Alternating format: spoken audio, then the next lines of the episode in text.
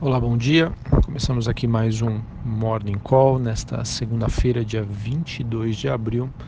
Eu sou Felipe Vilegas. Olhando para o desempenho das principais bolsas internacionais, ainda com os mercados europeus fechados na extensão do feriado da Páscoa, hoje temos um dia de cautela.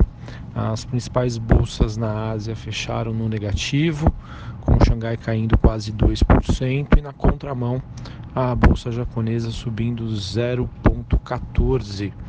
Nós tivemos, na verdade, temos nessa manhã o S&P futuro é, e o Dow Jones futuro com quedas leves em torno de 0,2%.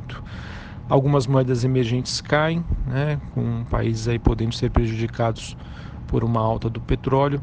É, porém, a gente tem hoje um dia de queda do índice dólar frente aos seus principais pares globais, o índice dólar que recua 0,15 nessa manhã. Em relação aos commodities, hoje a gente tem um dia de forte alta para o petróleo. O WTI, que é o contrato negociado em Nova York, sobe mais de 2%, e o Brent negociado em Londres sobe 2,5%. Essa movimentação acontece com a notícia de que os Estados Unidos podem anunciar hoje é, que não será mais renovada a dispensa de sanção ao Irã, que permitia aos importadores comprarem o produto do país. Então essa notícia, é, no caso, impulsiona a commodity, o petróleo negociado em Nova York, que segue negociado na casa dos 65 dólares o barril. Em relação aos demais commodities, a gente tem o minério de ferro subindo com queda dos estoques na China é, alumínio avançando em Xangai e por conta do, do feriado ainda prolongado na Europa, não temos a cotação do cobre e nem do níquel, bem como das principais mineradores que a gente comenta aqui, pares da Vale. É, bom, olhando agora é, para o noticiário interno, essa semana aí que, no caso aí o mercado é, deve ficar de olho no andamento da CCJ, né, que deve aí fazer uma nova tentativa de, de votação da Previdência ainda essa semana, além de rumores de notícias sobre um possível acordo envolvendo a troca de cargos com o Centrão, que acabaram animando a Bolsa na, na última quinta-feira.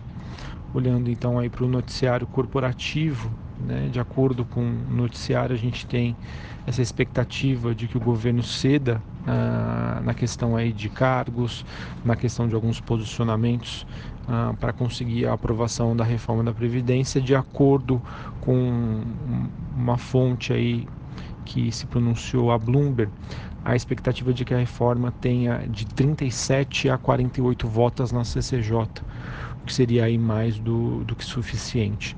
Tem uma reportagem no Valor dizendo que a elite do funcionalismo público está articul estaria articulando um lobby contra a Previdência.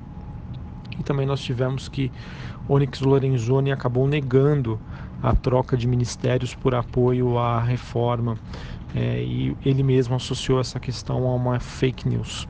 Essa foi uma notícia que na quinta-feira passada né, foi noticiada pela mídia de que o governo e o Centrão estariam discutindo cargos, inclusive ministérios, e acabou reforçando aí a alta da bolsa e a queda do dólar diante da expectativa de um acordo para a aprovação da reforma da CCJ ainda esta semana.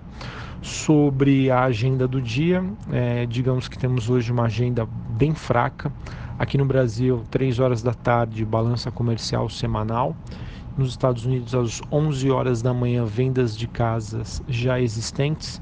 E o Banco Central mantém a sua atuação no, no câmbio com a oferta de até 5.350 contratos, swap cambial para rolagem de contratos de maio, a partir das 11h30 da manhã.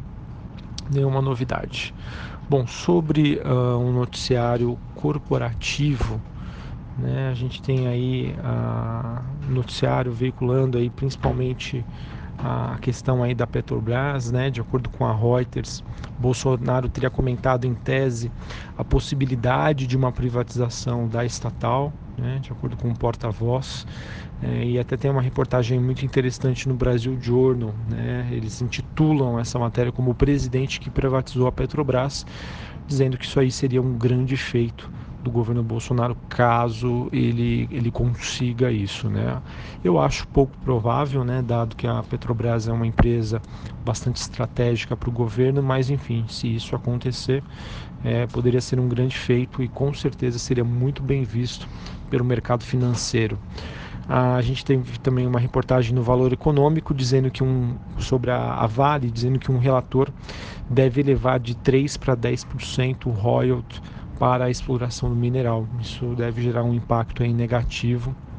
A ação pode ser que tenha aí um dia é, de pressão vendedora hoje por conta deste fato. Bom, uh, então acho que a gente segue aí a, com a semana, chegamos, estamos se aproximando aí do final de abril. É, o mercado, como eu já mencionei, aí deve manter o foco na CCJ, né?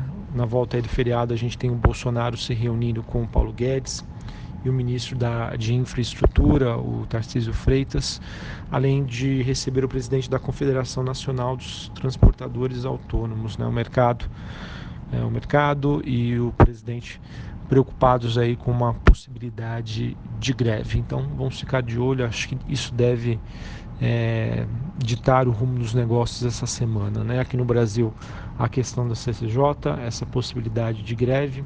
E quando a gente olha para o noticiário internacional, acho que o grande destaque fica somente na sexta-feira por conta da divulgação do PIB americano.